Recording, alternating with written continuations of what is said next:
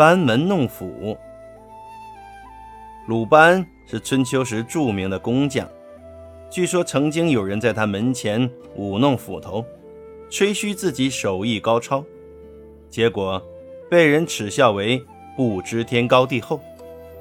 相传，唐代大诗人李白晚年在采石江上游玩时，见清澈的江水中月影浮动，就情不自禁地俯身去捞，以致堕水而亡。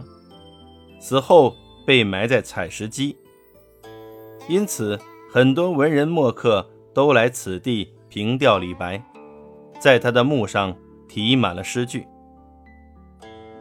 明朝进士梅之焕游访采石矶时，见到李白墓附近繁多的凭吊诗文，觉得这些题词的人太自不量力了，竟然在诗仙李白的墓前舞文弄墨。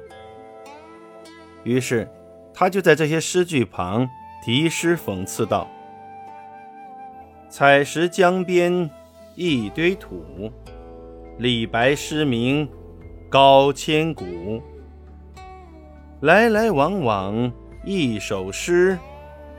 鲁班门前弄大斧，意思是说，在大诗人李白的墓前题诗，就好比在著名巧匠鲁班的门前舞弄斧头。班门弄斧，比喻在行家面前卖弄本领。